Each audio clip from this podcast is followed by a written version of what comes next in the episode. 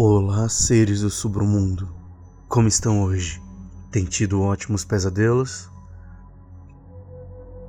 Galera, eu queria agradecer a todos os feedbacks que vocês estão me dando do episódio 100. Eles estão sendo de muito valor para mim e realmente tá me ajudando a projetar uma próxima pauta para um outro episódio parecido com aquele. Se você não ouviu ainda aquele episódio, vá lá e ouça, me diga o que você acha. Eu sei que ele é um pouco mais longo que o normal e um pouco diferente dos outros, mas vale a pena ser ouvido. Muita gente fala que ouviu e conheceu melhor a gente, não conhecia muito bem quem eram essas pessoas. Então assim, vá, ouça e me dê o feedback. É muito importante para mim. E sim, vai ter um próximo episódio parecido com aquele. Então aguardem. Vamos para nossa história? Eu sou o Bruno Lima e esse é o Sobre o Mundo Terror.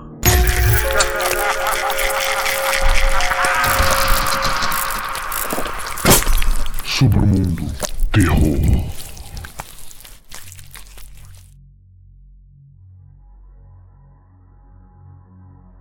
Oi, meu nome é João e eu nasci com um dom, tipo um superpoder.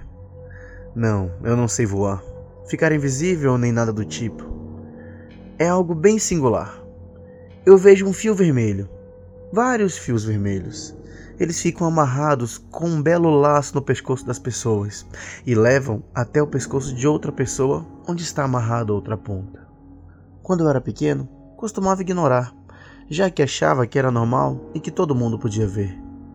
Eu descobri que estava errado aos meus cinco anos, quando questionei meu pai o porquê de ele não ter um fio em seu pescoço. Não, não era todo mundo que tinha.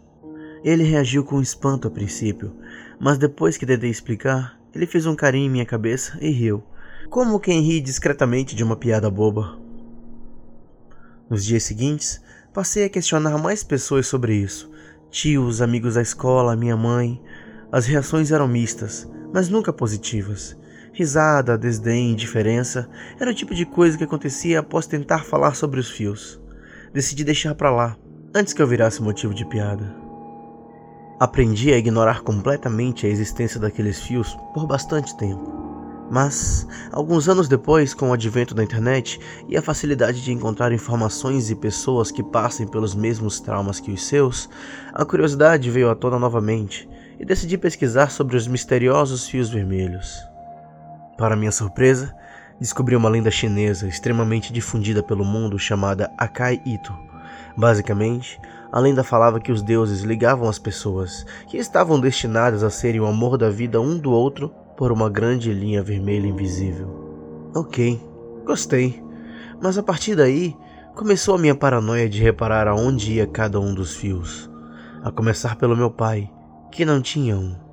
Se a lenda fosse verdade, minha mãe não era o amor da vida dele. E, na verdade, ele sequer tinha um. Mas minha mãe tinha, o fio ia tão longe que se perdia de vista. Óbvio que ela não era a única pessoa com esse problema. Haviam incontáveis pessoas com seus fios indo em direção ao horizonte longínquo. Passei a notar e analisar melhor. Então, percebi que, na verdade, a grande maioria das pessoas não tinham fio. Ah, a propósito, eu também não tinha. Pensei muito sobre como isso era triste. Quer dizer então que, para grande parte das pessoas, por mais que encontrasse alguém com quem ficar, não existia um com quem ela seria plenamente feliz. Profundo e triste, mas eu achava ainda mais triste que esses eram aqueles que estavam com alguém, mas com o fio ligado a outra pessoa. E o pior é que esses eram praticamente todos. Até os meus 14 anos, eu devia ter visto um ou dois casais com o fio ligado um ao outro, e um deles eram meus tios, Miguel e Bianca. Isso era na verdade bem estranho, pois sempre rolava na família boatos que minha tia apanhava do meu tio, mas ela negava isso plenamente ao ser questionada. Comecei a pensar o que a essa altura você que está ouvindo já deve ter certeza. Essa história de amor da vida está com furos demais. Poucos dias depois, presenciei o que me faria ter certeza que a lenda chinesa era balela. Em uma ida ao centro da cidade, Passei por um homem que tinha o fio no pescoço, mas do laço saíam umas cinco ou seis outras linhas em várias direções diferentes. Fala sério, se eu tinha certeza de uma coisa, era que você não podia ter cinco amores na sua vida. Por mais três anos, decidi esquecer essa história dos fios. Tentar ser uma pessoa normal, sabe? Teria dado certo se não fosse aquele fatídico dia. O dia em que foi noticiado à nossa família que meu tio Miguel havia sido preso. Logo após, matar a facadas a tia Bianca. Os dias seguintes foram longos, pois não conseguia parar de pensar na relação dos fios com o acontecido. Precisava me acalmar e encontrar paz para colocar minha cabeça no lugar antes de qualquer coisa. Fui ao cinema sozinho, numa noite de quarta-feira, para assistir um bom filme de comédia. Era o que eu precisava para me aliviar. Realmente funcionou. O shopping fica perto da minha casa, então voltei a pé mesmo. Eram por volta das 23 horas, quando ao chegar na porta de casa, olhei para a esquina e vi uma moça também em sua porta, procurando a chave na bolsa para entrar em casa, enquanto o homem se aproximava vagarosamente de suas costas com uma faca. Seus pescoços estavam ligados pela linha vermelha. Para minha quebra de expectativa, ao anunciar o assalto, o homem foi atingido por três disparos.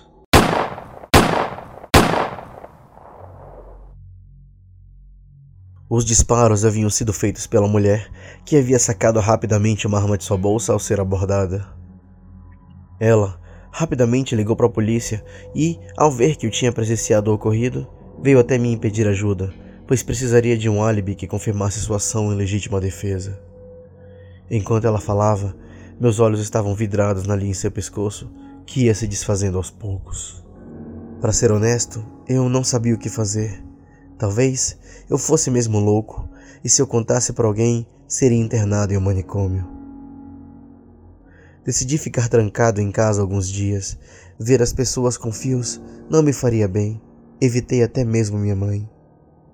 Mas hoje de manhã, ao acordar, levantei para ir ao banheiro escovar os dentes ainda meio sonolento.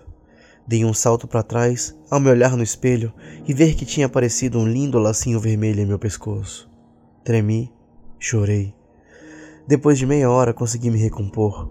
Então fui até a porta da rua seguindo meu fio. Fiz isso apenas para ver algo que deixaria minhas pernas bambas. Meu fio entrando na casa do outro lado da rua. Na frente da casa estavam meus pais conversando com o vizinho dono da casa. Era o senhor Queiroz, marido da dona Pires. Estavam parabenizando ele por algo. Cheguei perto dele suando frio. Então minha mãe disse que eu o parabenizasse também, pois havia dado tudo certo. Eu estava no piloto automático, então obedeci e o felicitei sem saber exatamente pelo que.